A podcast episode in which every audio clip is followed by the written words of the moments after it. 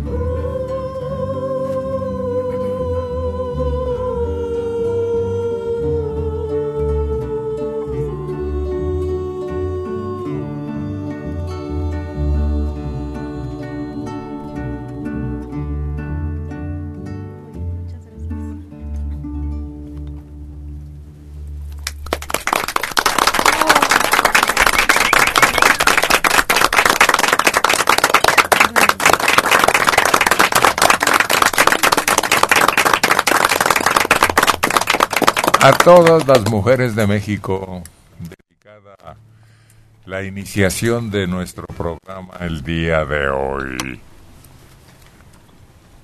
Esperando que se cumplan todos sus anhelos, sus deseos y justicia sobre todo.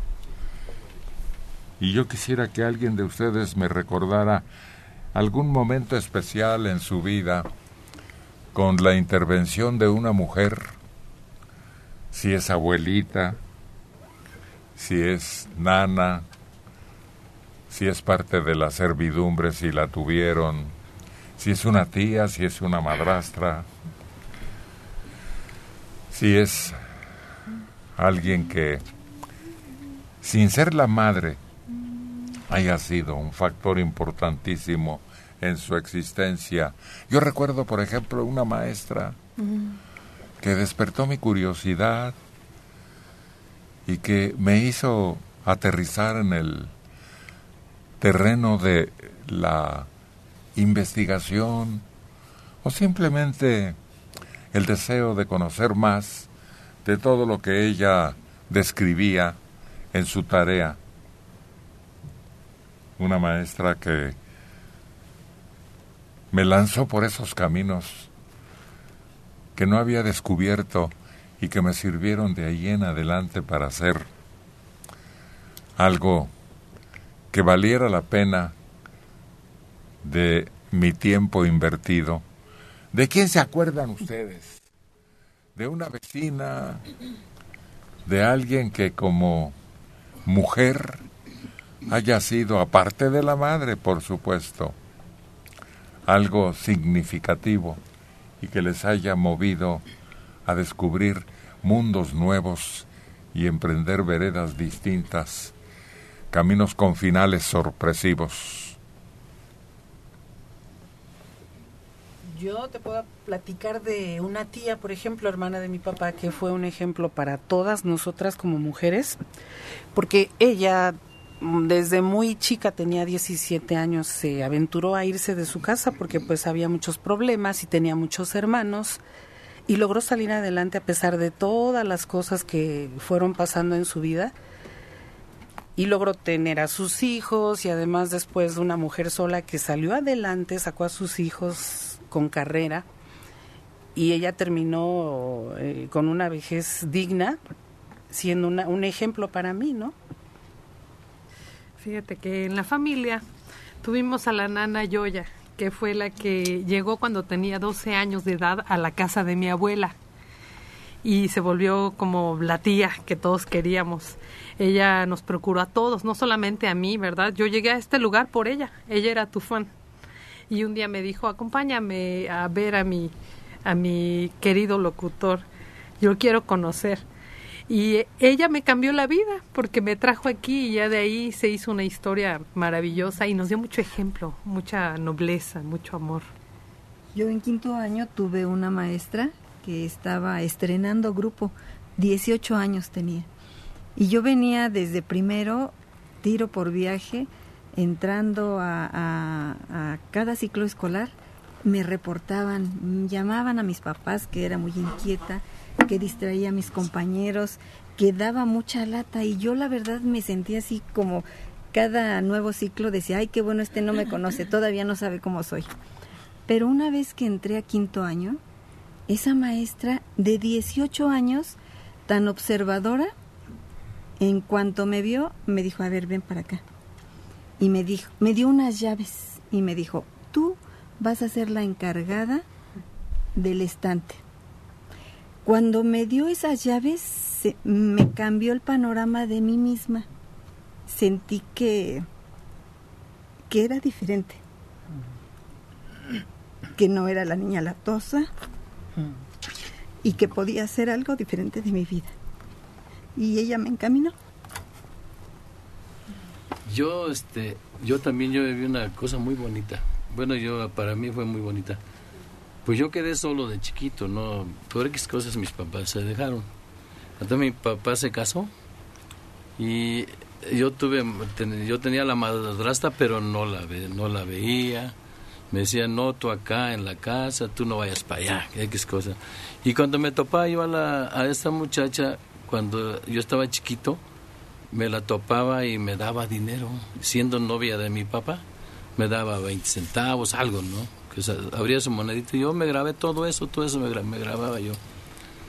Y este, cuando falleció mi mamá, pues yo me senté solo, solo. Llegaba a la casa y nomás veía la casa y me regresaba. Me iba este, con mis hermanas, a veces no las encontraba, a veces sí. Y una vez que llegué a la casa, yo pensaba mucho en, en esa señora y dije, a la mejor esta señora me quiere, ¿no? Después de unos tres, cuatro meses que mi mamá murió. Y sentía yo la casa fría, ¿no? Fría. Y una vez, llegando a la casa con toda la gente, este, vi una señora que venía sobre el río caminando, caminando. Y yo dije, ay, parece mi mamá. Y llegó la señora ahí conmigo y me dijo, hijo. Y ya, me que le ¿cómo está, señora? era mi madrastra. Dice, no te sientas solo, dice, yo soy tu madre aquí para adelante. Y me llevó a su casa y de ahí en adelante viví yo ahí con ella. Rubí. Pues yo puedo decir que mi abuela, mi abuela fungió desde muy pequeña como mi, mi mamá, mi segunda mamá. Y recuerdo mucho una vez que este, me castigaron en una escuela donde yo era nueva, en la secundaria en tercer año. Y mi abuela hizo el favor de hacerse pasar por mi mamá con tal de que mamá no me castigara y me regañara. Y este, pues sí lo creyeron porque no se ve tan grande mi abuela y me guardo ese secreto siempre, pero obviamente me condicionó, ¿no? Y este, pues yo les puedo platicar de una señora que fuera, fue la patrona de mis papás, ¿no?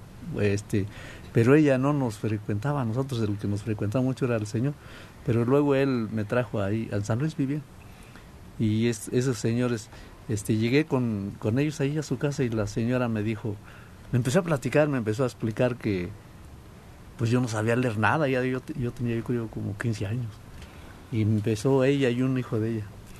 Y me trajeron libros y luego me sacó un librito de aquellos que decían que traían la ratita, ¿no? Y el tren y el caballo. Y, traían dibujitos, ¿no? Y las letras. y, me empezó a explicar cómo, cómo este, empezar a leer. ¿Onomatopéyico? Sí. Y, este, y, te digo, y ahí empecé yo a, casi yo solo, y porque pues ahí duraba yo cuando mucho 15 días con ellos. Luego me tenía que regresar al rancho. Y ya cuando me iba, me daba un montón de revistas ella. Y cuando empieces a, a descifrar las letras, empiezas a leer con estos. Pues para mí fue muy importante mis tías, porque ellas, ellas como eran solteras, y yo era el único sobrino y bueno mis papás trabajaban y no estaban luego en la casa me sacaban a todos lados me llevaban de viaje a donde sea y ellas me abrieron el mundo de una manera muy padre porque pues era era muy consentido por ellas y, y una de ellas que se llama Lucina ya falleció ella este ya más grande compró una computadora pero no sabía usarla ya la tenía arrumbada y un día me dice a ver ven porque ella trabajaba de secretaria mira, te voy a enseñar algunas cosas de la computadora para que la uses y para que te sirva más adelante, algún día te va a servir esto. Y agarró y ella fue la que me empezó a enseñar computación. Y pues de ahí, de ahí le agarré maña un poquito a esa cosa. y, y, pues gracias a ella más o menos le entiendo esas chivas desde hace mucho tiempo. Fíjate que a mí me crió una de las hermanas de mi padre porque mis papás trabajaban los dos y entonces yo me quedaba solito y llegué a sus brazos de la edad de año y medio. Entonces, este, pues desde el kinder, desde la primaria. Oh. Y fíjate que una cosa que recuerdo es que cuando los chiquillos, ya sabes que te cargan carrilla en la escuela, este, ella me iba a defender, porque siempre, pues no, no faltaba, ¿no? El que te agarraba catorrazos afuera y tú no te defendías, ¿no? Porque estabas más chiquillo. Y entonces ella, este, como podía y con el coraje, aún siendo mi tía, me defendía de, de, ellos, ¿no? Dice, ¿por qué le pegaste a mi hijo? Mañana quiero ver a tu mamá y todo eso. eso me, dio valor, ¿no? Este, y, lo sigo teniendo porque la sigo, gracias a Dios, teniendo en vida y ha sido como mi madre, porque gracias a ella conocí la música y tantas cosas.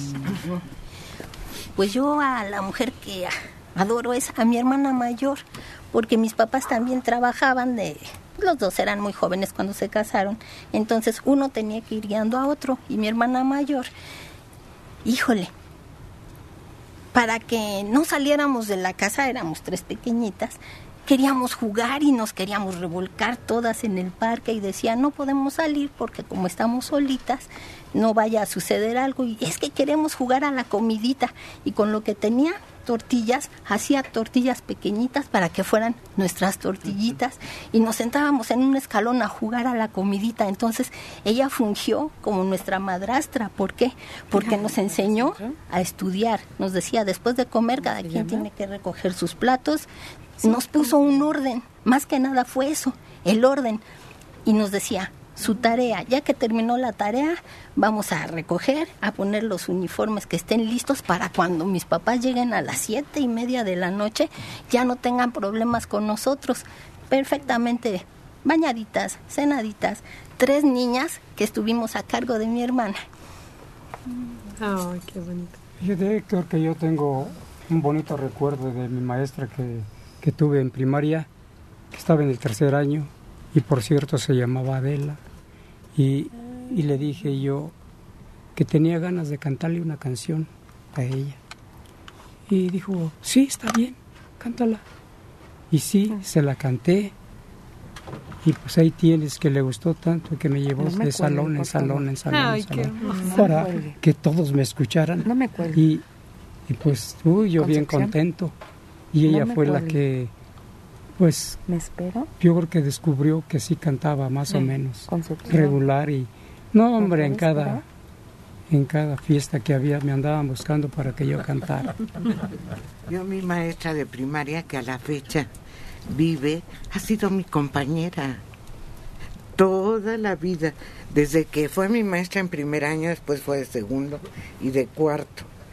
Después estaba ella trabajando en la misma secundaria donde yo estudiaba y cuando me regañaban, que era muy seguido en mi casa, ella era la que era mi abogada defensora y me iba llevando y toda la vida cuando yo tengo algún problema la maestra Marina siempre está ahí conmigo Yo me quedé con, ahora que mencionan a las maestras, yo me quedé con un recuerdo muy bello de mi maestra también en la secundaria.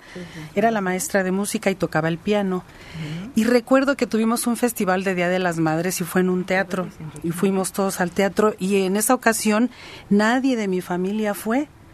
Entonces yo estaba solita, me acuerdo, y recuerdo que todos los niños después de, del evento, porque yo era la solista del coro vocal, del coro que teníamos en la escuela, y recuerdo que nos bajaron, nos sentaron a todos en las butacas y todos los papás bajaron a abrazar a sus hijos, a besarlos, y yo tenía ganas de llorar porque no había nadie, no estaba ni mi papá ni mi mamá, nadie fue, estaba yo sola.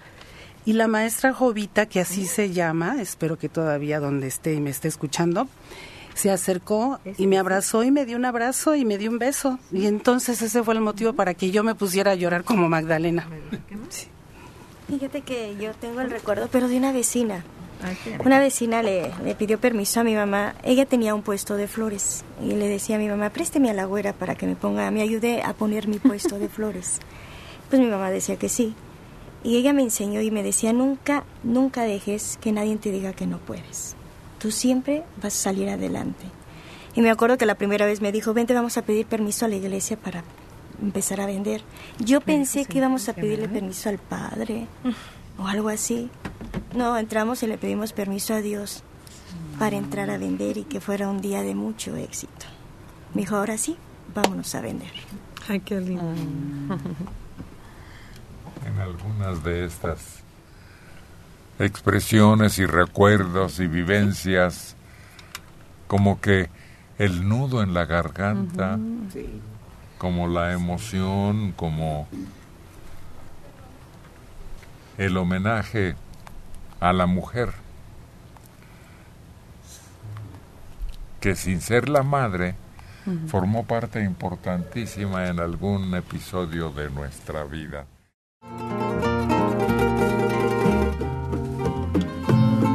Y al grito de ¡Que viva la mujer!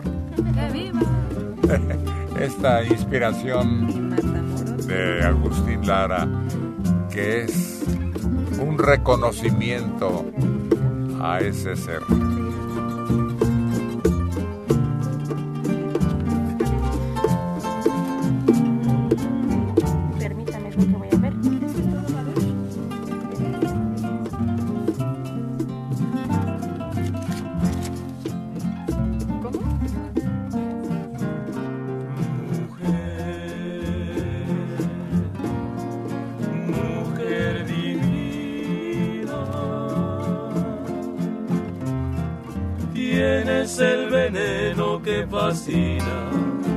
En tu mirada. Mujer alabastrina. Eres vibración de sonatina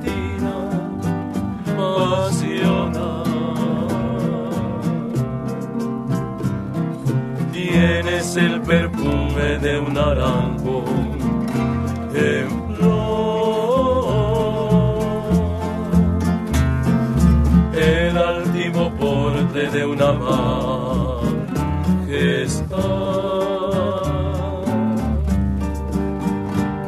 Sabes de los filtros que hay en él amor.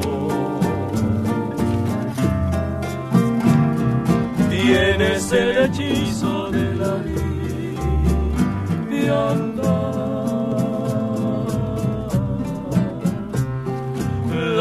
divina magia de un atardecer.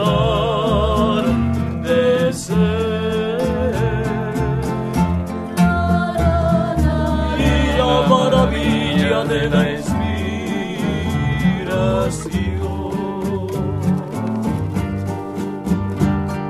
Tienes en el ritmo de tu ser todo el palpitar de una canción. Razón de mi existir,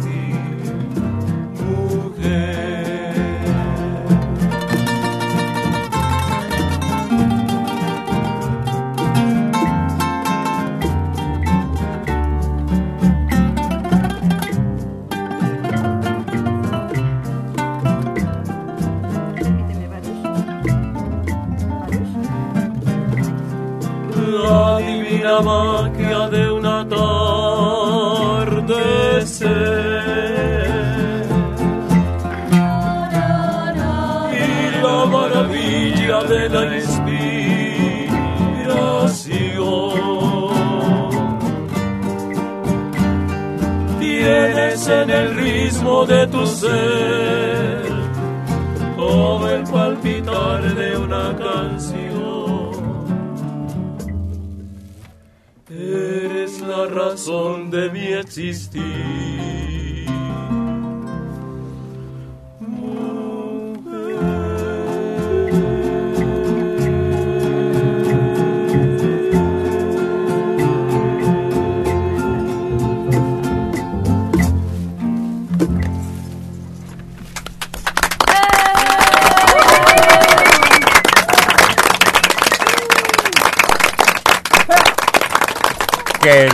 Tan enorme de este más poeta aquí Sí. que ninguna otra cosa en su vida. Es, es muy delicado ese, ese trato que le da en esta canción hacia la mujer Agustín Lara, ¿no? La pone en un altar. Sí, sí, sí, puro, puro elogio, puro, pues ahora sí pura miel, porque hacia ellas, ¿no? Como que las conocía Agustín a las mujeres. José Alfredo conocía la tragedia, El dolor. el sufrimiento. Juan Gabriel conocía musicalmente a sus congéneres, pero Lara definitivamente, a pesar de tanta poesía que hay y tanta historia importante, pero tienen esa significación estos tres. Lara sí se entregó así en cuerpo y alma a la mujer, porque hasta en sus canciones, en algunas como la que dice, aunque tú seas de todo el mundo, yo soy de ti, o sea, era el amor que No le importaba en qué situación él amaba a la mujer. Sí, también menciona aquí la liviandad, fíjate, pero lo dice de una manera tan tan sutil que no te das cuenta y y o sea, eso como tú dices, la conocía de pe a pa, ¿no? Desde su modo romántico, su ternura hasta su su forma también erótica y de todo lo demás, ¿no? Él, él se ve que trató mucho, mucho a la mujer. ¿Será por eso que le tocó la más bella de México? La que en su momento era casi diosa. Sí, y súper enamorada porque se ve una María Félix de veras como si estuviera en el cielo al lado del flaco. Yo creo que tenía la habilidad de decirles a las mujeres que conocía lo que ellas querían oír y en la forma que querían oírlo. Y yo creo que como trabajó desde tan joven y en lugares donde había muchas mujeres, yo creo que pudo darse cuenta de las vivencias de esas mujeres, de los problemas también que podían tener y las cosas que añoraban, ¿no? Yo creo que pudo darse cuenta de cómo era profundamente la mujer y por eso le pudo escribir tanto. Todo lo que nos platican de él nos hace inconcebible ver que maltrate, que agreda, que lesione, que insulte. Aunque en sus canciones se transmitían algunas críticas de su forma de ser, y aunque él fue agredido por una de ellas, dejándole una cicatriz permanente en el rostro, de todas maneras, no concibe uno violencia en Agustín contra una mujer. Y si yo canté, fíjate que me gusta esa palabra que dice, el altivo porte de una majestad. ¿Qué es majestad? ¿Alguien respetuoso? Es una reina. ¿Sí? Una reina, fin de cuentas. Y Pues es porte, que el la porte. de- Las eleva hasta, hasta el cielo completamente. Qué bonitas esas palabras. Sí. No, no tiene desperdicio. No. Es que en realidad es el elogio más encendido que haya en una canción popular con dedicatoria especial para la mujer de tu vida, la mujer de tus sueños o la mujer de tu admiración. Es que quien lo llegó a conocer dicen que era todo un caballero. Si llegaba a un lugar donde necesitaba un servicio de un mesero o una cantina, era todo un, un hombre, un, un caballero, un varón que le daba su lugar a cada uno. Entonces yo creo que todo eso se refleja. Si así era con las personas que encontraba a su paso, ¿cómo sería con quien amaba? Pienso que amó tanto a las mujeres que conforme las fue conociendo, fue extrayendo como más conocimientos, más, más, más, hasta poder intentar comprender a la mujer. Es que no las conocía, las intuía. Sí. Es que lo conquistaban. Él se sentía cautivado ya cuando descubría algunas cualidades de la mujer que le rodeaba. Yo creo que él ha sido el hombre que ha visto a la mujer de una manera completamente diferente, ¿no? Más allá, mucho más allá. Yo siento que con, me imagino que con nada más verlas ya sabía qué les hacía falta a cada mujer y cómo conquistarlas. No, además eso dicen los psicólogos, los estudiosos del alma de la mujer, que el hombre atento, el que las enamora por el oído, es el que llega más profundamente Sí. a su vida. Ella es Ariadna, que recientemente se ha incorporado a este elenco y espera de usted su aceptación.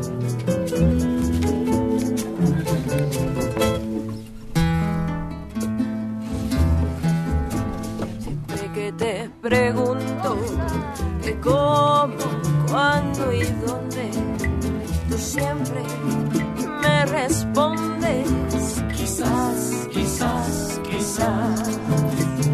Y así pasan los días y yo desesperando y tú, tú contestando, quizás. quizás, quizás.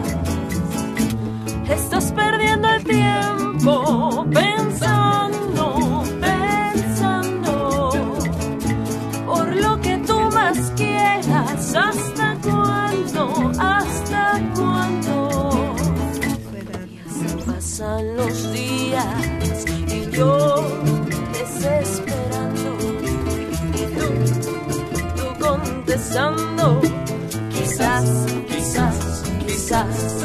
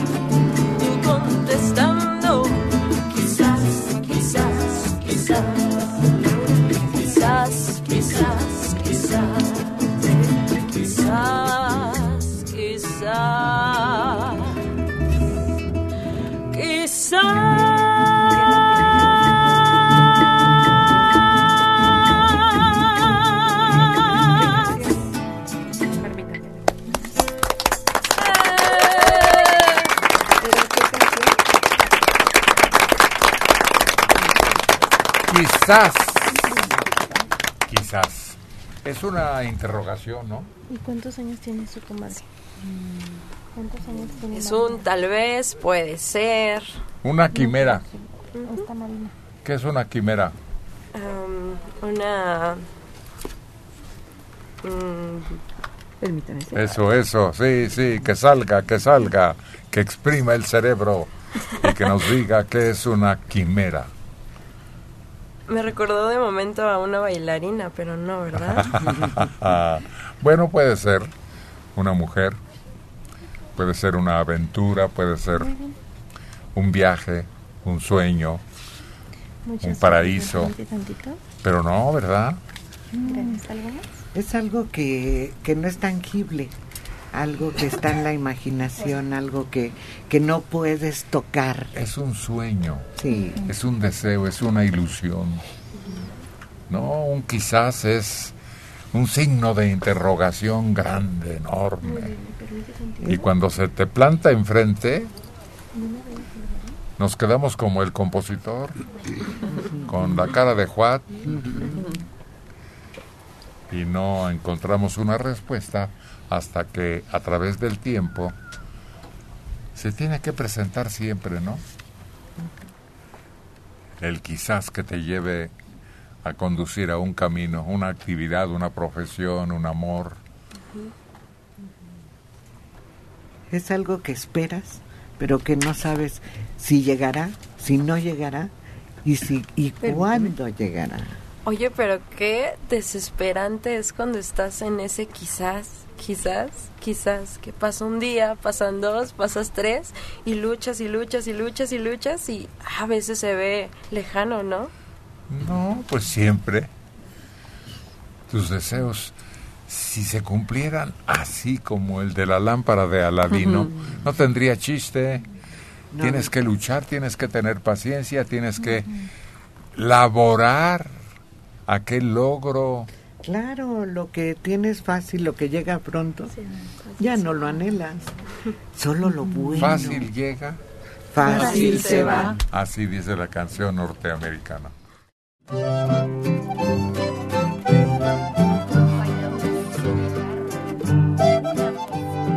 Excelente. Arturo García.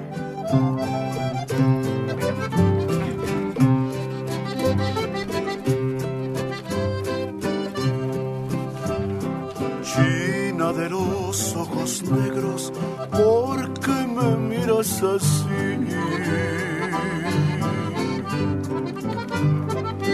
Chaparrita de mi vida, mañana me voy de aquí.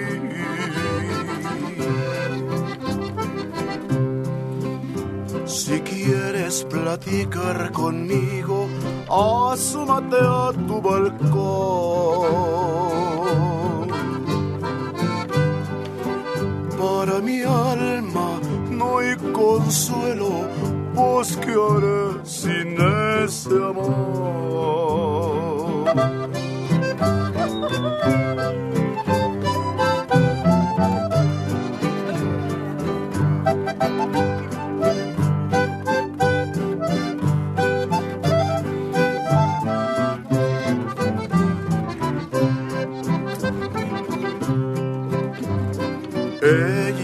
Sacaba el pañuelo y se limpiaba el sudor. Para mi alma no hay consuelo, pues que haré sin ese amor. Ella me decía llorando, pues que de veras te vas.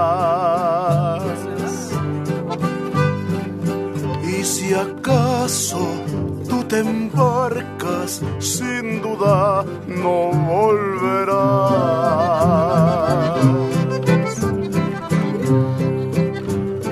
China de los ojos negros, ¿por qué me miras así?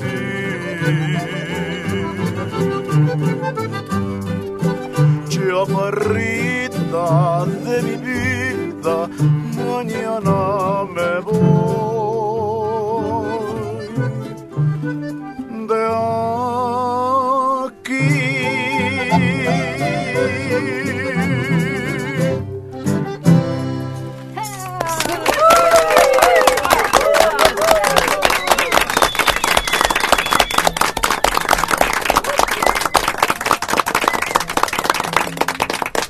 sacaba el paliacate y se secaba el sudor, ¿cómo dice? Sí, se secaba el sudor. Pero como dicen los poetas, lo mismo, pero ¿Cómo? más poéticamente, pues, más elegantemente, más caballerosamente. Sacaba el lienzo de seda. no, si no se trataba de el material de que está hecho aquello con lo que se limpiaba el sudor, sino la acción. ¿Cómo es? ¿Quién se acuerda? ¿Enjugar? Eso, Ah. enjugar, a ver qué Mm. quiere decir en el diccionario. A ver, Porque sí, las lágrimas. Ajá, también. No el sudor, sino realmente en ya una obra poética, ya sea teatral o un poema, ya es una acción más delicada. Este Tomás Méndez lo plasma en Guapango Torero. Dice, con su, con su muletilla enjuga sus lágrimas de torero. Ándale, sí, cierto, Rubí. Qué buena memoria. Y sí, efectivamente, ese es el acto. Imagínate con ese, pues es un telón, es una cortina pesada, ¿no? Incómoda incluso. Y, y usarla poéticamente, como dice Tomás Méndez. Ya está. Secar, quitar la humedad. Eso es enjugar. Ándale, sí. Pero cuando son las lágrimas, sobre todo. Sí. ¿No? No la lluvia. No, no, no. Eh, A mí me da la impresión que es solo cuando es algo pequeño y algo muy propio de la persona, que no es la lluvia o que te caiga agua de repente, no, no, no, sino alguna secreción personal, como las lágrimas o el sudor, es lo Ah, que te enjuga. Ahí se convierte en más delicado el hecho. Sí. Por aquí hay una llamada telefónica. Bueno, Sí, bueno, buenos días. buenos días. ¿Me podría comunicar con una canción para mi mamá que acabo de fallecer el martes? ¿Su mamacita murió el martes? Sí, ¿Cómo se llama usted? yo soy Bernardo Domínguez Arias, Bernardo Domínguez Arias. para servirle. ¿Y por qué quiere oír una canción en recuerdo de su madrecita o como homenaje? Porque el martes falleció mi mamá, no tenía 90 años. En- en- ¿Y ella nos escuchaba o usted? no, ella ella siempre lo escuchó, siempre toda, toda la familia nos escucha, los escuchábamos a ustedes. Ah, eso es. Ella, ella, Bueno, la canción es esa. ella no hay novedad. A sus órdenes. Sí, Cumpliremos sus deseos y nos unimos al sentimiento y homenaje. Nada menos que Rubí, la que ha hecho de esta canción un mensaje para los corazones que sufren.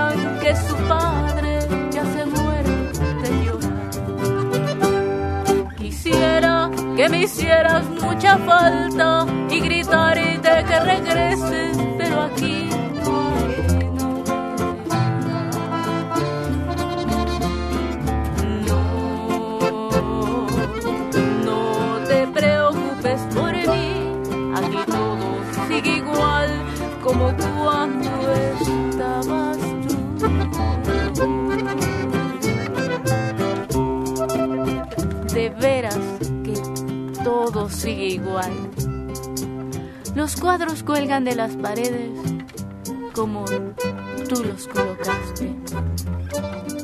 Tus sandalias están en su lugar. Y hasta tu bata de baño está donde la pusiste tú. Lo único que ha cambiado es el espejo. Ahora, cada vez que me veo, me reflejo una figura con unas sombras profundas bajo mis ojos y unas arrugas que empiezan a amenazar mi rostro, el rostro que tantas veces acariciaste tú. Quisiera que me hicieras mucha falta y gritarte que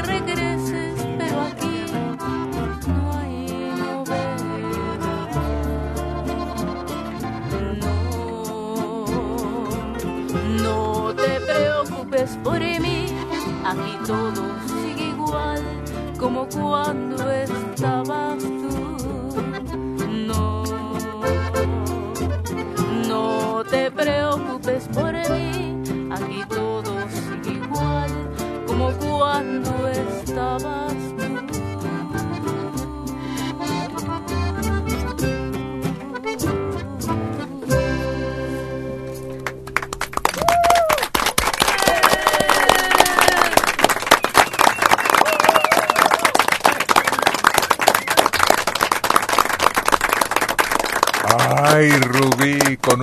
suspiro, te digo cuántas personas ligarán sus recuerdos a tu interpretación de este éxito musical. Yo creo que muchas. Sí, ¿verdad? Y anécdotas. Tú misma has ido narrando como en algunas ocasiones resalta el significado. Sí, fíjate que con el paso de los tiempos fui comprendiendo todo lo que dice esta canción, ¿no? Y todo lo, eh, lo emotiva que es. Porque cuando era niña la cantaba y, y la cantaba con sentimiento, pero lo, a lo que yo entendía, ¿no?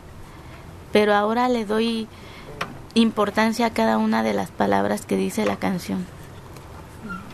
Como oración. Así es, a un amor que o murió o perdiste de alguna manera, ¿no? Sí, sí. ¿Y cuánta gente derramará una lágrima por ahí? Ah, sí, nos ha tocado, ¿no? Ver aquí cuando nos visitaban eh, que a alguna persona se le salía alguna lágrima. Y uno cantando no puedes evitar que te invada el sentimiento. A mí me pasa mucho que yo veo a alguien que se emociona y me contagia luego luego esas ganas de llorar. No sé por qué. María del Carmen Reyes Pérez, de los Reyes La Paz, 53 años.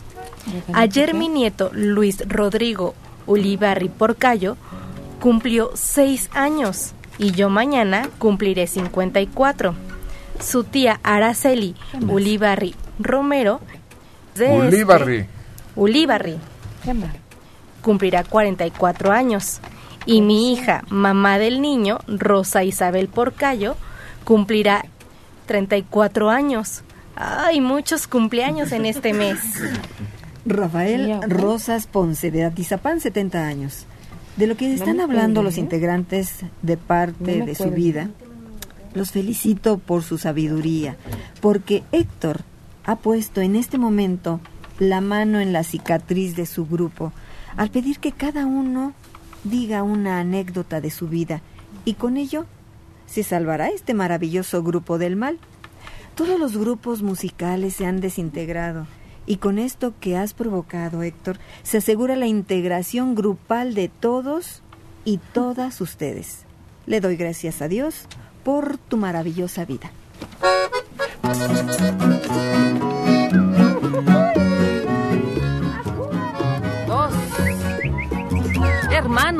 Según la Biblia, que normalmente pelean, pero aquí vienen a cantar. Caín y Abel.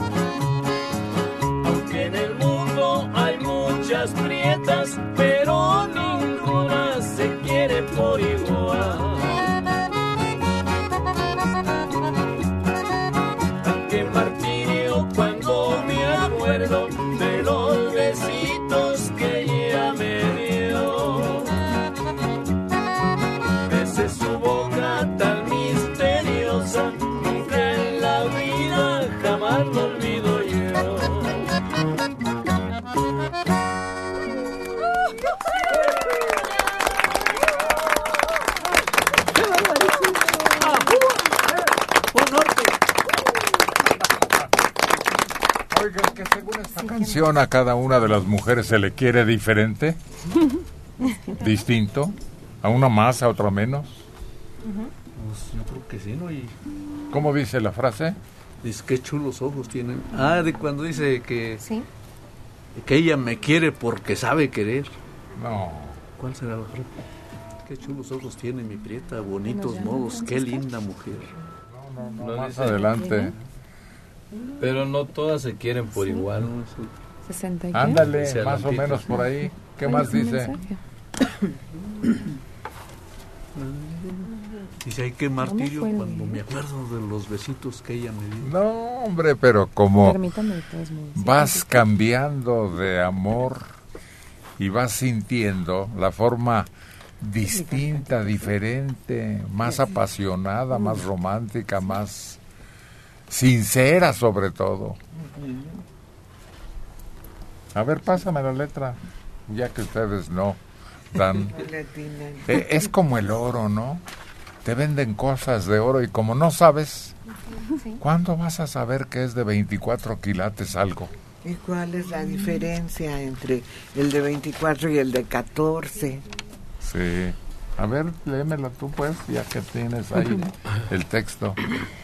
Qué chulos ojos tiene mi prieta, bonitos modos, qué linda mujer. Aunque soy pobre y soy muy borracho, ella me quiere porque sabe querer. Ay, qué martirio cuando me acuerdo de los besitos que ella me dio. Besé su boca tan misteriosa. Nunca en la vida, jamás lo olvido yo. No sé qué siento por esta prieta, con su boquita flor de un rosal. Aunque en el mundo hay muchas prietas, pero no todas se quieren por igual. Ándale. Ajá. Ahí, ahí, ahí. De veras. Y, y lo peor es cuando alguien ya pasó esa época, esos años, esa mujer por su vida, y no reconoce el verdadero amor. Y se va tras una falsedad, Bueno. Tras una falsaria, como dice la canción. Y más terrible es cuando ya la perdió, ya totalmente están en caminos diferentes y se da cuenta que ese era su gran amor. Sí, cuando ella ya murió, cállate. Ándale. Da que ahí sí ya no hay vuelta atrás para Cuando no le diste el cariño, la entrega, la sinceridad que ella también ofrecía Sí. en su romance aquel.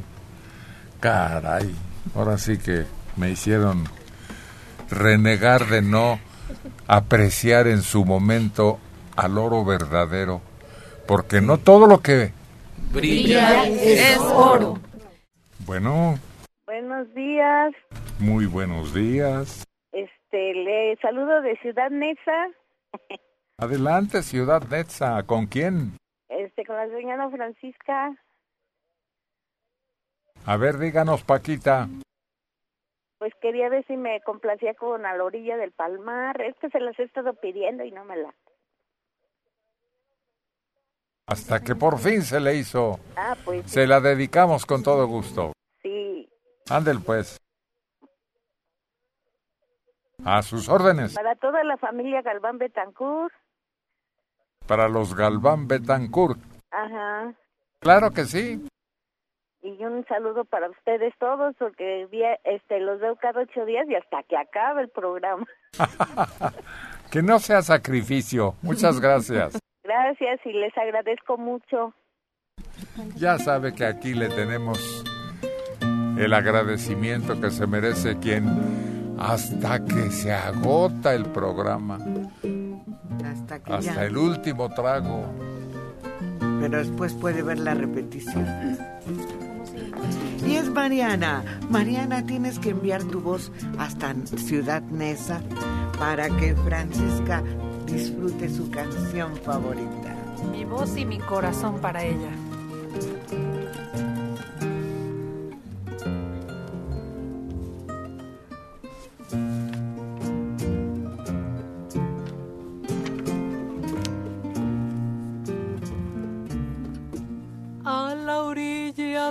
Palmar.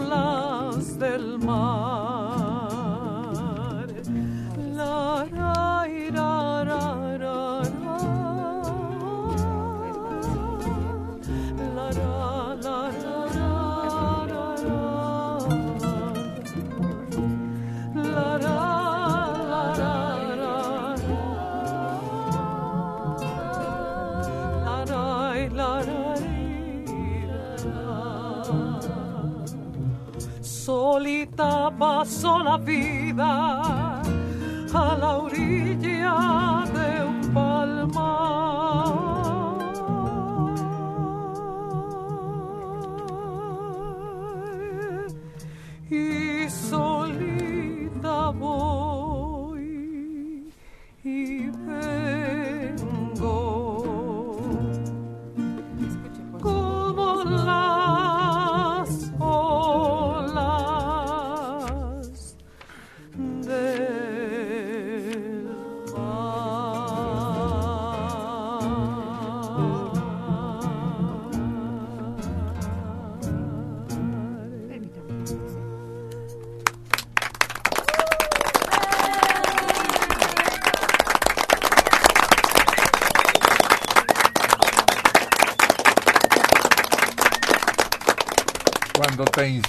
Lady Mariana.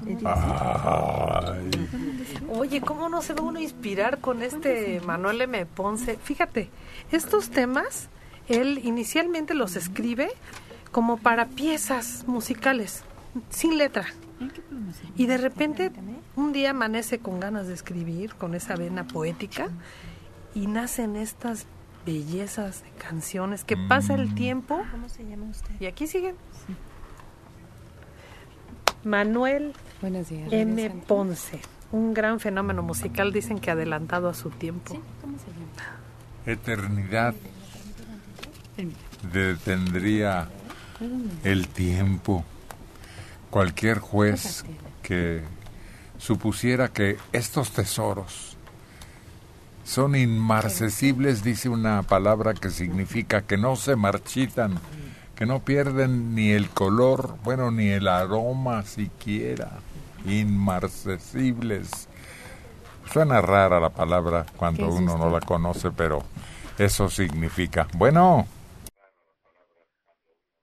Bueno. Bueno.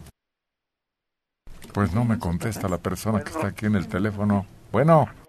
Bueno, bueno, bueno. Ah, ahora sí, estaba durmiendo usted, amigo. Yo soy. Estoy viendo a don Héctor. ¿Cómo se llama usted? Yo me llamo José Lorenzo Pedraza. A sus órdenes, José Lorenzo Pedraza. Y es que. Este, este, ¿Qué pasa, José Lorenzo? El señor Héctor Martínez. Sí, servidor de usted.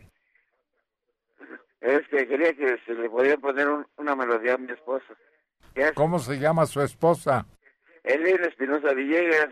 Ah, bueno, para ella, ¿cuál melodía? ¿Mandé? ¿Cuál canción? Le vas a Ángel mío. Va para allá. Y Ángel mío es don Héctor.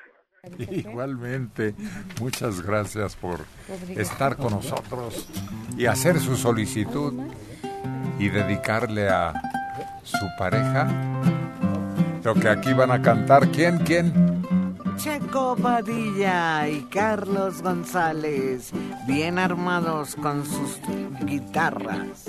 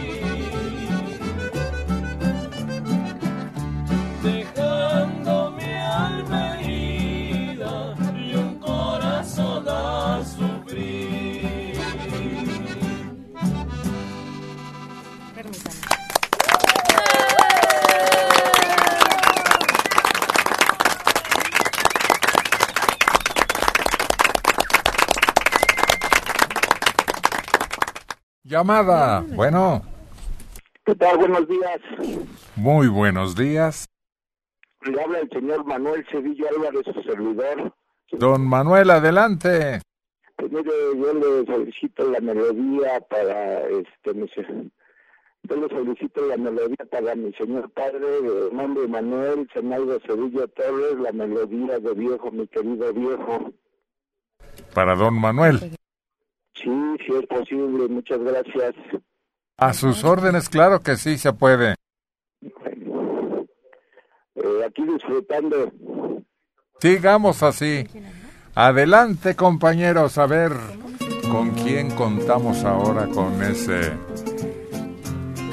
dedicación respetuoso considerando la edad transcurrida y el cariño ganado.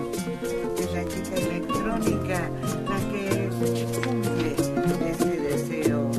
Y don Armando Manuel, muchas felicidades, su hijo lo ama.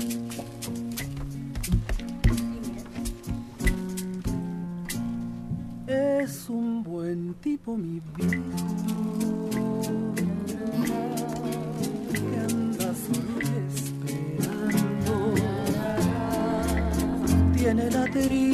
tristeza larga de tanto venir andando.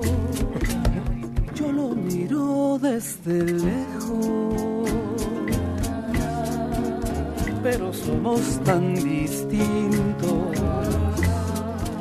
Y es que creció con el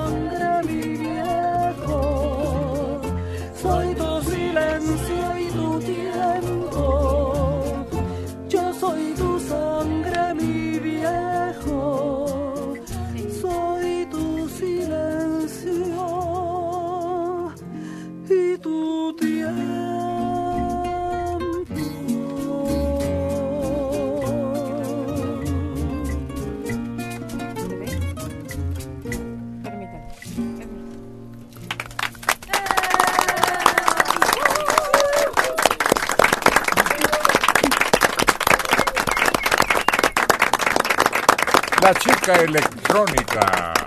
¿Sabes cuál es el viejo que más me entristece a mí? Mira, me pasamos tú. El año cuando se va, la noche de San Silvestre y cómo lo pintan ya derrotado por los días y las semanas y los meses y se marcha para siempre y tal vez no lo aprovechamos como debiéramos. Fíjate que sí, luego se pone uno a pensar, a veces crees o cree uno que la vida puede durar mucho tiempo, pero como ha habido personas que de repente te dicen, ya se murió ayer o algo pasó, y te quedas pensando, híjole, Tal vez se quedó con ganas de hacer algo o le faltó hacer algo o se le olvidó decirle a alguien algo. Y qué triste, ¿no? Que se vayan así con esa con ese olvido, con esas Con ganas. ese pendiente. Sí, como que yo me quedo pensando que qué le habrá faltado decir o pensar o a lo mejor nunca se imaginó que ya sus horas estaban contadas, ¿no?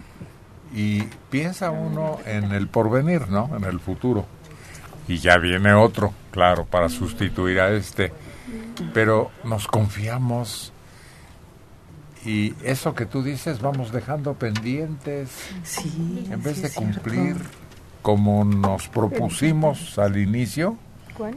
ah, al rato los propósitos se olvidan. Y por eso da más tristeza, porque de toda la lista que tenías para hacer en un año, te das cuenta que no llegaste ni a tres metas. Pero no es porque no te haya alcanzado. Mm, mm. No es muchas veces la desidia.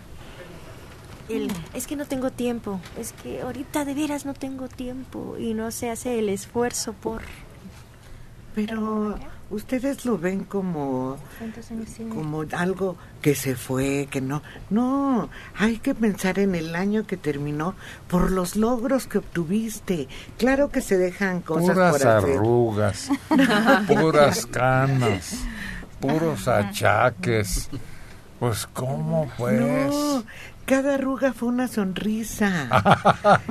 cada, cada achaque fue un esfuerzo que hiciste. Hay que verlo así, como un año que lograste brincar al siguiente. No, fíjate que la nostalgia, la tristeza, el pesar, como que se acumulan, ¿no? Por todo lo que no lograste, por todo lo que no hiciste, por todo lo que soñaste y no se concretó. Sí. Bueno, en mi caso, en algunos años, siempre el fin de año, cuando cuando son las últimas horas y que le das el abrazo a todo el mundo, estás con alguien, siempre a mí a veces me da hasta por llorar porque me acuerdo de los que no están, ¿no? Y, y como que sí me da cierta nostalgia, ¿no? Pero sí, o sea, en parte las arrugas y todo eso que te va quedando plasmado en el cuerpo, pues es- son vivencias, son esfuerzos. Pero también es cierto que te queda eso de que no he dicho esto, no he hecho aquello, tal vez por orgullo. Son dos Por formas diferentes de ver la vida, ¿no? O sea, puedes contarla por lo que lograste o por lo que no lograste. Eso ya depende de cada quien. Lo que sí hay que tomar en cuenta es que es un año menos el que tienes de vida ya. De ahora en adelante. Pero es un año más que has vivido, un año más que has disfrutado, un año más que amaste, un año más que viste el sol. Yo, yo creo que, y, y esa ha sido mi forma de ver las cosas. Y mira que ha habido pérdidas, pero veo el otro lado. Me recordaron a ese dicho que, que dicen que el vaso se ve medio vacío o medio lleno, dependiendo qué ojo lo vea. Mm. Pues el caso es llegar a las uvas y compartirlas según la tradición con quienes te rodean. Porque a mí me da un sueño. Oye, pues es que estamos acostumbrados a madrugar y ya a las 8 de la noche digo, a ver si ya mero cenamos. Me trae- bueno, me gusta mucho esa época cuando está llegando, ¿no? Porque como que hay mucha alegría, ¿no? Muy movimiento, la gente adorna sus calles, les pone hartas luces, adornan bonito. Hay unas calles que las ponen bien elegantes por las colonias. Las colonias que, que no están muy bonitas, las ponen bien adornadas, bien alegres. ¿Cómo se llama? Oye, pero ahora sí que lo difícil es llegar a diciembre, ¿no? Pero es más difícil pasar enero y febrero, ¿no? Porque ya ves que, que dicen. Este ya se está acordando del desviejadero. Y además que estamos aquí, ¿no? Porque yo me acuerdo de una persona que ya estaba a punto de, de partir y me dijo, este sí es el fin del mundo para mí. Tú estás aquí. Y hoy me quedé muy impactada porque siempre me decía, el fin del mundo llega cuando uno se muere. Y eso me dijo. Entonces ahora digo, ay, estoy aquí y me da mucho gusto. No importa que haya pasado, no importa que venga, aquí estoy. ¿Y si se le cumplió a la persona? Pues sí, se fue. Se fue, dijo, este es el- mi fin del mundo. Siempre me decía porque yo tenía mucho miedo cuando, de- cuando yo era chica que decían que iba a llegar el año 2000 y que iba a ser el fin del mundo. Y él me dijo, el fin del mundo es cuando uno muere. Y yo dije, ah, qué bueno, todavía no me toca.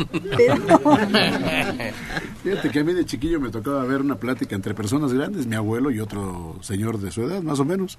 Y yo siempre escuchaba que los fines de año se decían, estúdiele, don Panchito, estúdiele, porque nos reprueban. Y yo decía, pues, ¿a qué escuela van? no? Pero hasta mucho tiempo después me percaté de que era de pasar año, pero al año siguiente. ¿no? Ah. Yo recordé ahorita que mencionó Soledad lo del fin del mundo, que un tío yo creo que no entendió eso, que el fin del mundo era cuando él se iba a morir o cuando se muriera. Y él pensó que el fin del mundo era para que se apurara y, siempre se arrepintió de haberse casado, porque dijo que se casó por eso. Porque le dijeron que el fin del mundo se acercaba ya y dijo, no, pues me voy a casar rápido para tener mis hijos. Y después ya no veía la puerta, decía que para qué se había casado de tonto y que el mundo nunca se acabó. Fíjate que a mí el, el fin de año es, me entran un día antes, estoy como muy pensativa, ¿no? ¿Qué hice, qué no hice y todo? Pero ya cuando va a ser el 31 me entra una ansiedad y digo, como si me regalaran una hojita en blanco y me dijeran, a ver, aquí está tu papel para que escribas otras historias y aprendas el siguiente año lo que no aprendiste el anterior. Qué bueno. Hay una oportunidad para crecer, para seguir adelante y disfrutar más a tus padres, a tu familia, a tus amigos, a los que quieres. Yo recuerdo que el fin de año más bonito era cuando era niña. Porque no me ponía a pensar qué había hecho y qué no había hecho. Me preocupaba que iba a comer, que iba a bailar, que iba a oír música. Eso era lo más bonito. Fíjate que me llegó un recuerdo de, de un año muy especial e inolvidable. El último año que conviví con mi abuelo, no quería estar con mis papás, me quería ir con el que en esos entonces era mi novio. Y no me dejaron. Y yo me enfurecí, sin darme cuenta que ese era el último año que iba a estar con mi abuelo. Eh, él falleció y, y ahí fue donde aprendí que fechas importantes son para estar con la familia porque no sabes cuánto tiempo van a estar contigo. Por eso nunca te vayas. Sin decir, te quiero. Este, me acuerdo yo que cuando llegué aquí a México, yo llegué con unos tíos y ese tío los formaba todos cuando iban a las 12, ¿no? Fórmense aquí, nos formábamos como unos, unos 15, ¿no? Y a la hora de, de, este, de cuando daban las 12, echaban la riata y decía, brínquenle. Y brincábamos nosotros la riata. Y ya, unos tres brincos decía, para que, para que no se los lleve el otro año, dice, brincaron al otro año, al nuevo. Así, y lo- como unas tres veces me tocó a mí brincar la riata. O sea, él pensaba que brincar, dejarnos el año viejito y brincarnos al nuevo. Y así nos tuvo bueno, unos buenos años. Y creo que no me llevó el viejo.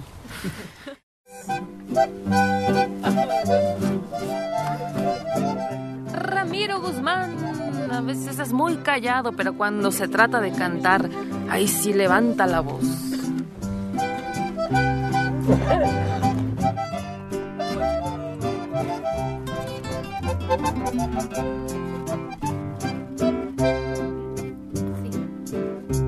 mis ojos está brotando llanto.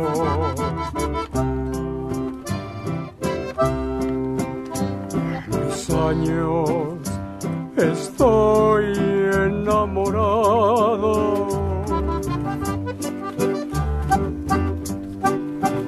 Tengo el pelo completamente blanco. Pero voy a sacar juventud de mi pasado. Voy a enseñar a querer. Porque has querido. Ya verás lo que vas a aprender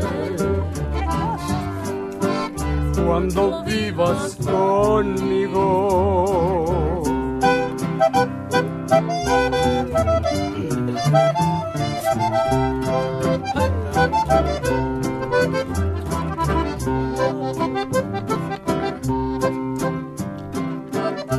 Mis labios está brotando sangre.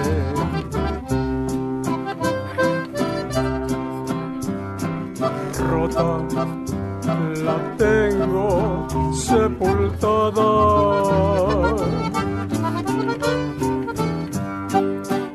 Hoy me entrego en tus brazos como en nadie.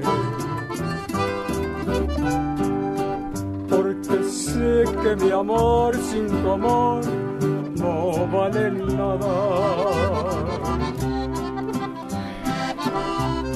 Voy a enseñar a querer. Porque tú no has querido. Ya verás lo que vas a aprender. Cuando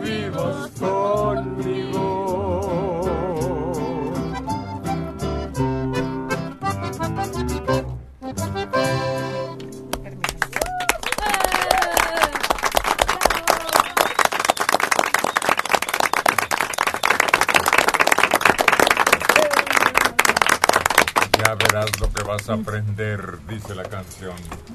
Cuando vivas conmigo. ¿Maromas nuevas?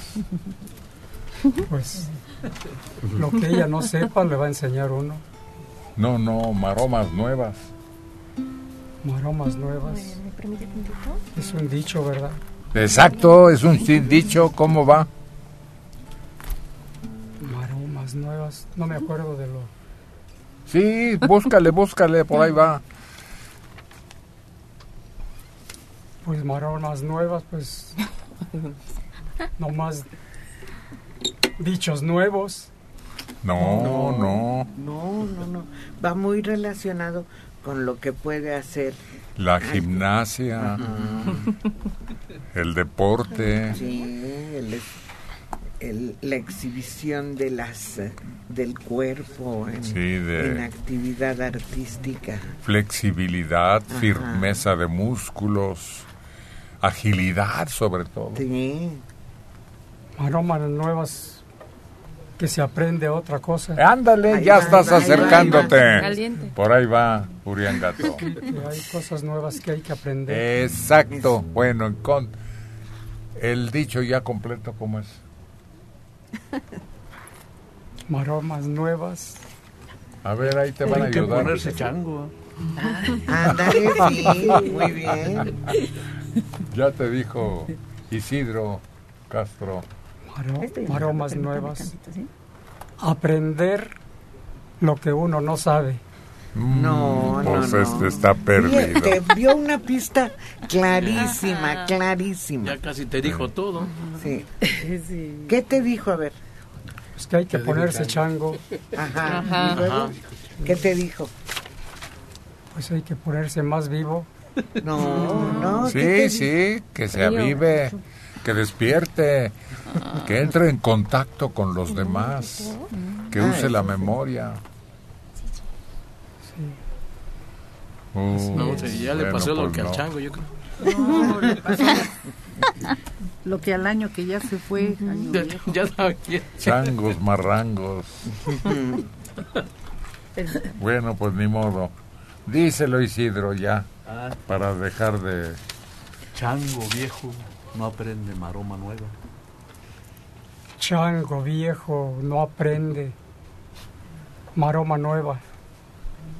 Pero no lo repitas. O cosas Aplícalo. nuevas. Chango viejo no aprende No, no, cosas no, nuevas. que apliques el refrán. Ese ya vi que te lo dijo, te lo recordó, te lo repitió. Ahora aplícalo. Chango nuevo. Chango vieja. Y su cuñada se llamaba. Los caminos de la reina están alfombrados con estrellas. Ella viene reluciente. Argelia. Abrazada también por el 690 de su radio.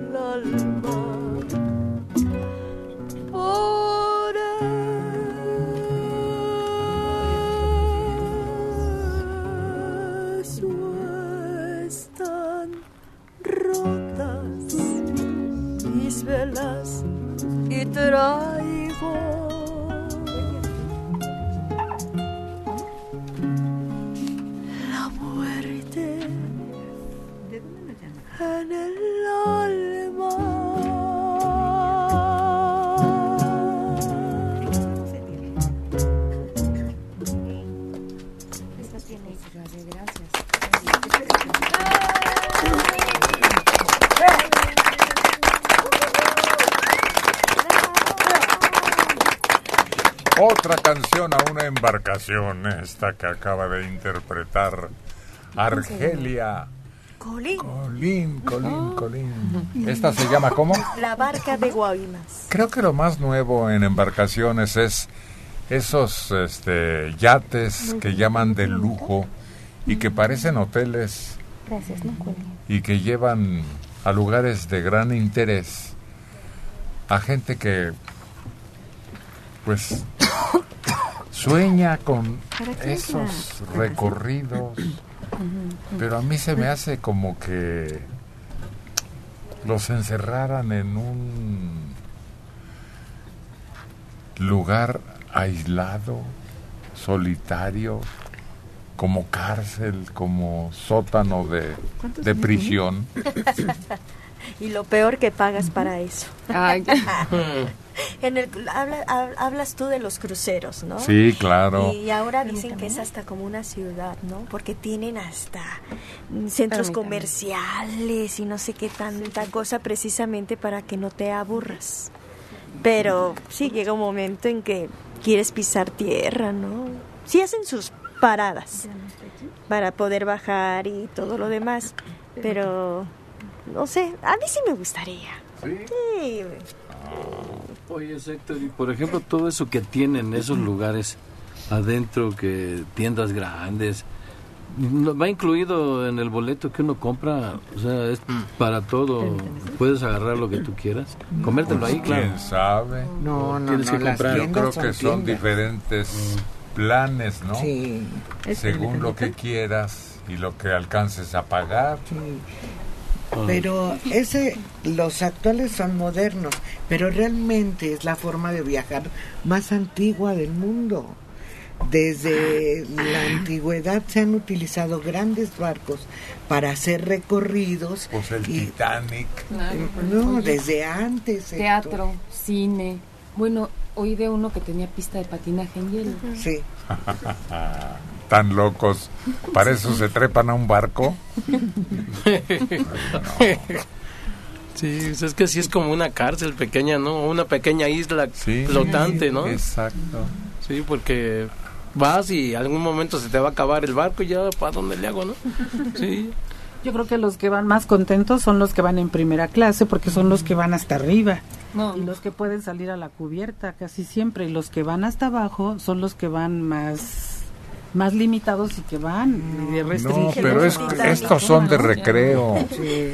El Titanic porque Sí. llevaba gente que quería Ir a Nueva York. cambiar de continente. Pero no, estos son de lujo, de entretenimiento, de diversión. Estos son, todos deben disfrutar. O ese es el propósito. Sí, ya no es el medio de transporte como era antes. A- Antes la única forma de llegar a Europa era de un continente a otro, era en barco. Ahora lo usan literal para irte a descansar, a, a ausentar, alejarte del mundo en el que vives en medio del mar.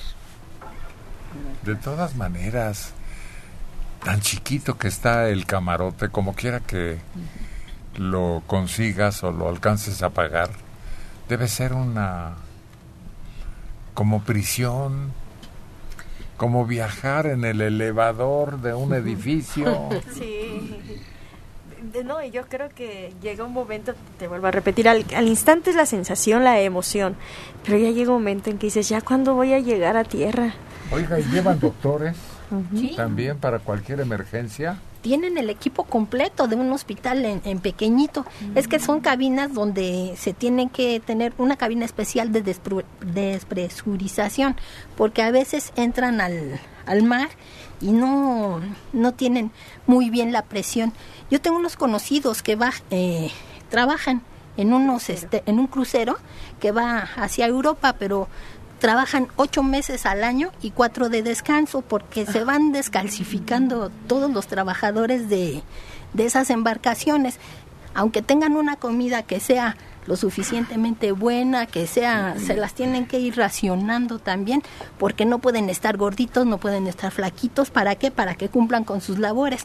Y bajan a, a tierra, pero siempre que bajan a tierra los, los tripulantes también tienen ciertas especificaciones que no pueden estar mucho tiempo este caminando porque igual se empiezan a marear, tienen la sensación del barco, pero se cuenta con todos los servicios odontológicos, tienen spa donde les hacen eh, tratamientos de la cara, de Algunos todo. tienen hasta pista de helicópteros, ¿no? Sí, claro. Para cualquier emergencia. ¿Y será cierto que cazan? Sí, claro, el capitán puede cazar.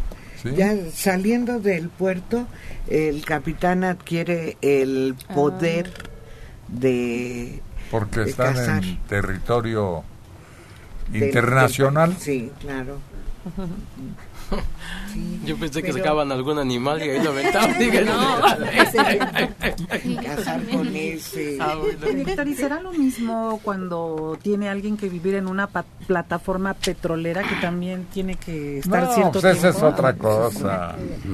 Las islas y otros sistemas de tránsito.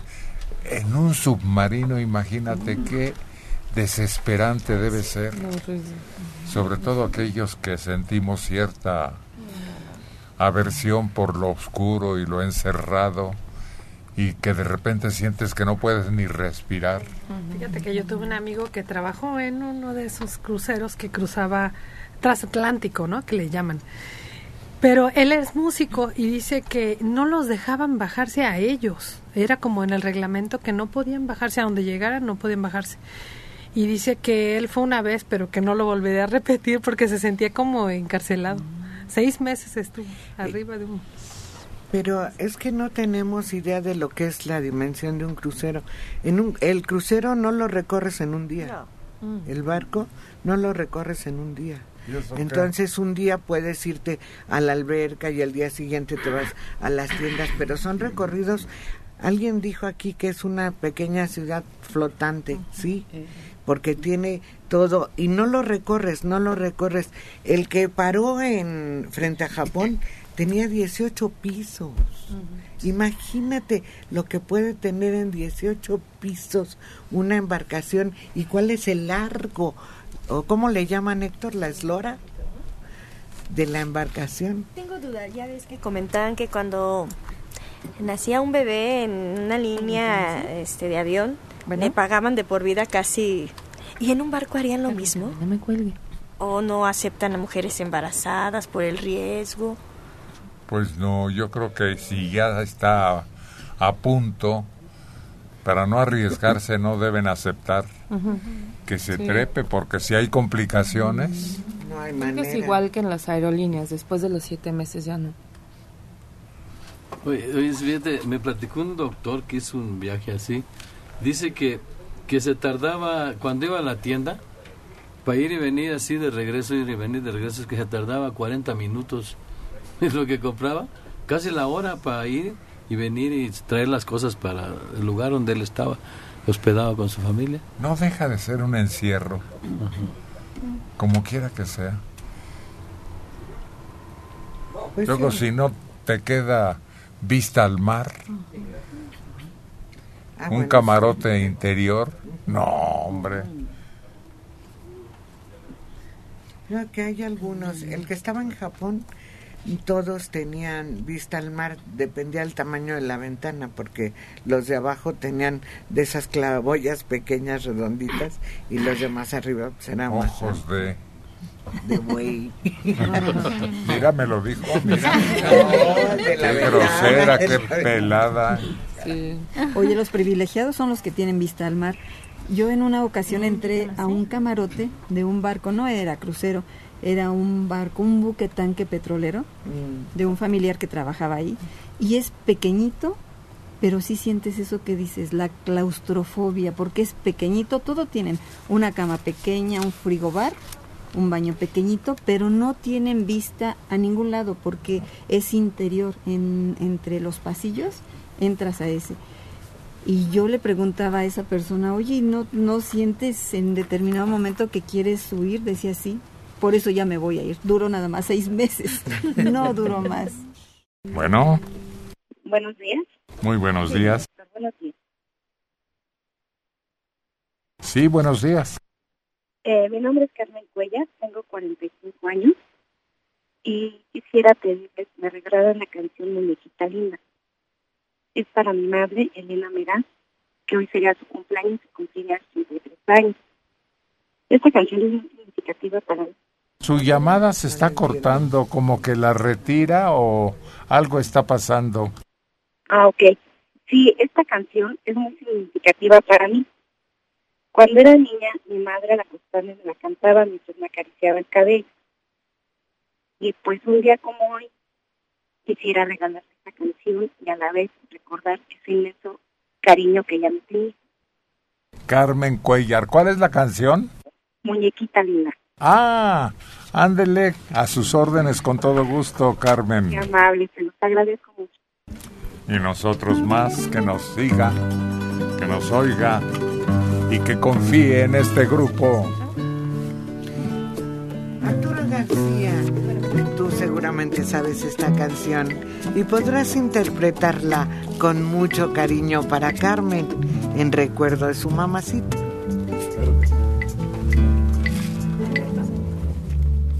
Te quiero. Dijiste. Tomando mis manos entre tus manitas de blanco marfil. Y sentí en mi pecho un fuerte latido, después un suspiro y luego el chasquido de un beso febril.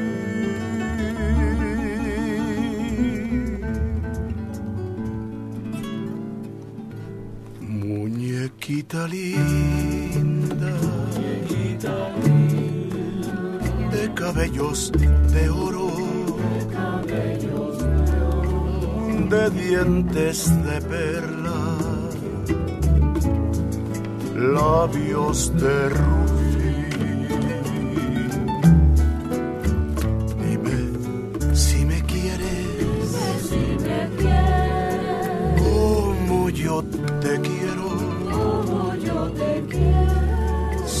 De mí te acuerdas, como yo de ti. A veces escucho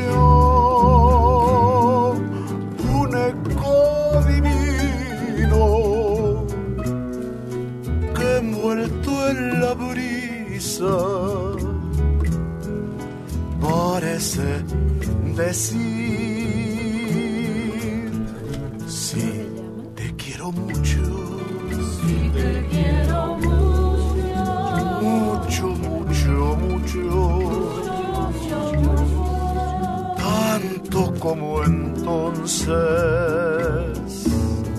siempre hasta el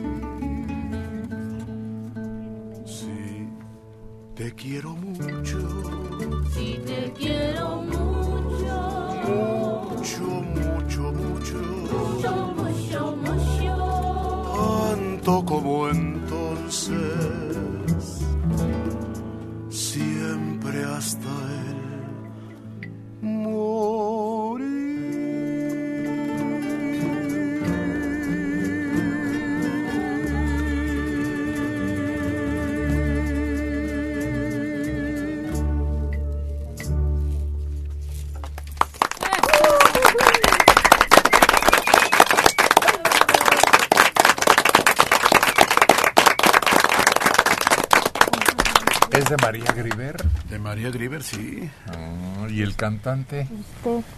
No, de- yo no soy de María Griver, pero... yo soy de por acá, de estos lares, ¿no? El mariachi. ¿Sigues teniendo participación en ese grupo de mariachis que se llaman ¿cómo? Mariachi Guadalajara. Ah, para quien guste tener un festejo en toda forma, uniformados todos. Oye, ¿y no? Cuando se les emborracha a uno, ¿qué? Uno de los integrantes lo mandamos a la camioneta, sí, para que no haga espectáculos. Procuramos no, no abusar, ¿no? De, de la confianza que nos brinda las personas en su festejo. Pero ¿no? sí ocurre. Sí, llega a ocurrir, sí, a quien se le pasan las cucharadas, sí. Y lo mandamos a la camioneta antes de que nos vaya a hacer quedar mal a todos. Ah, sí, pues qué desprestigio, qué despropósito, imagínate. Llega y él solito se festeja. Y fíjate que ahora, ahora, híjole, ha pasado muchas cosas con algunos grupos, ¿no? Digo que todos, pero resulta que llega un grupo de mariachis a tocar a tu fiesta y se ponen a bailar con la festejada, o peor aún, con la señora de la casa. ¿eh? Y esas son reglas que nosotros estipulamos. Ah, no, claro que puedes. no. Y tampoco bailen este el jarabe loco y esas Ay, cosas exageradas, no. No, hay canciones que no debe, que las deberían de borrar de su repertorio. Pero ¿sabes qué ha pasado? A nosotros cuando hemos nos hemos presentado en algún evento que nos piden bailar con, con alguno de nosotros, ¿no? Quiero bailar contigo tal canción. Y uno no se puede negar porque pues nos tienen tanto aprecio o tanta tanto cariño. A ver quién, de quién, de los mariachis. No, nosotros nos presentamos a cantar, no somos un mariachi, ¿Y quién pero son- quiere cantar? Que ¿Quién nos, bailar, digo. nos invitan los mismos Ah, festejados, bueno, sí. bailen con nosotros. Pero esa es otra cosa. Esa es una reunión íntima y el mariachi está contratado para cubrir un área del festejo, un papel, ¿no? Sí. No están contratando para ballet o... No, para o- compartir, no. No, no, no. Y, y hay gente que sí se molesta muchísimo, nada más tantito y hijo, ¿no? Entonces hay que tener mucho cuidado en esos aspectos porque pues es como un abuso de confianza con... con- Sí, exacto. Sí.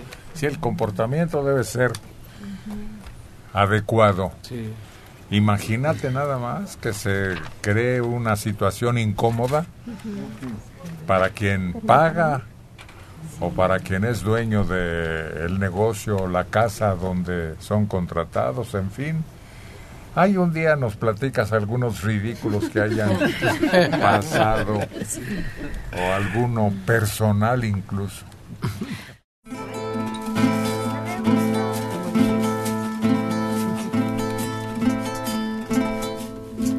Así suenan las guitarras, porque son la presentación de Rubí. Esmeralda. Que con su experiencia, su canto, su presencia, su voz, llena estas pantallas y los micrófonos del 690 de su radio.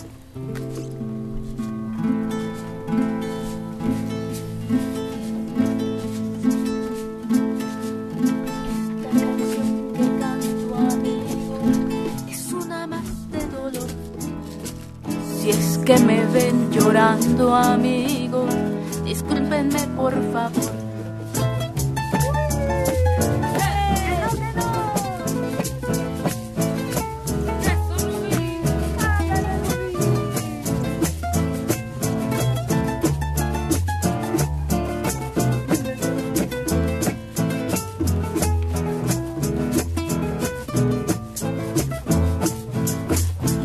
En el alma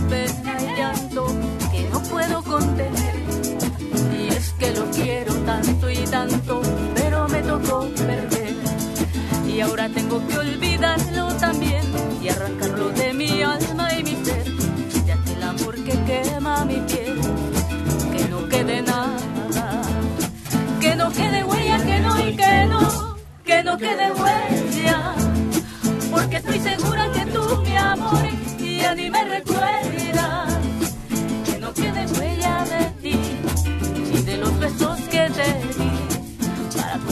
Mejor que yo ya te perdí.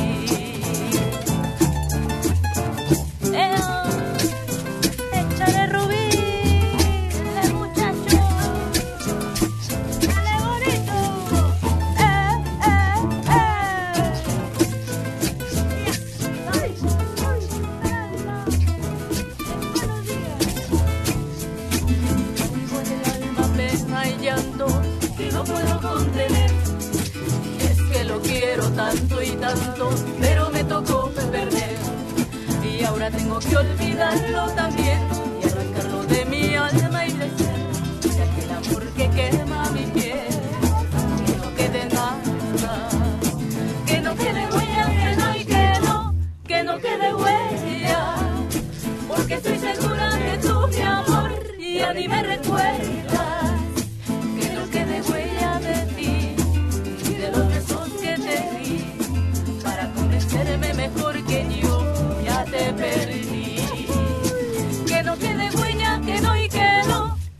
Que no quede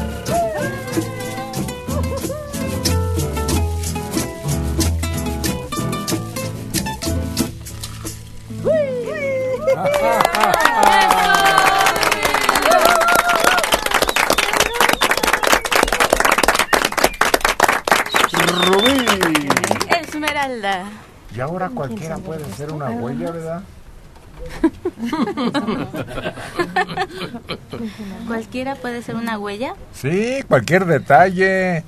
No me estoy refiriendo a una Ah, persona, yo te entendí. sino cualquier... Mira, las cámaras qué indiscretas se han vuelto, las de seguridad. Sí. Ves cosas que la misma policía aclara casos precisamente o da seguimiento al transcurso de un vehículo o una motocicleta. Aparte de antes eran las huellas digitales, ¿no? Sí, Las que tenemos, que era como el ADN también. sí, y ahora también el iris, te toman este... No, no, no, para la policía. ¿Qué andas haciendo con mi iris?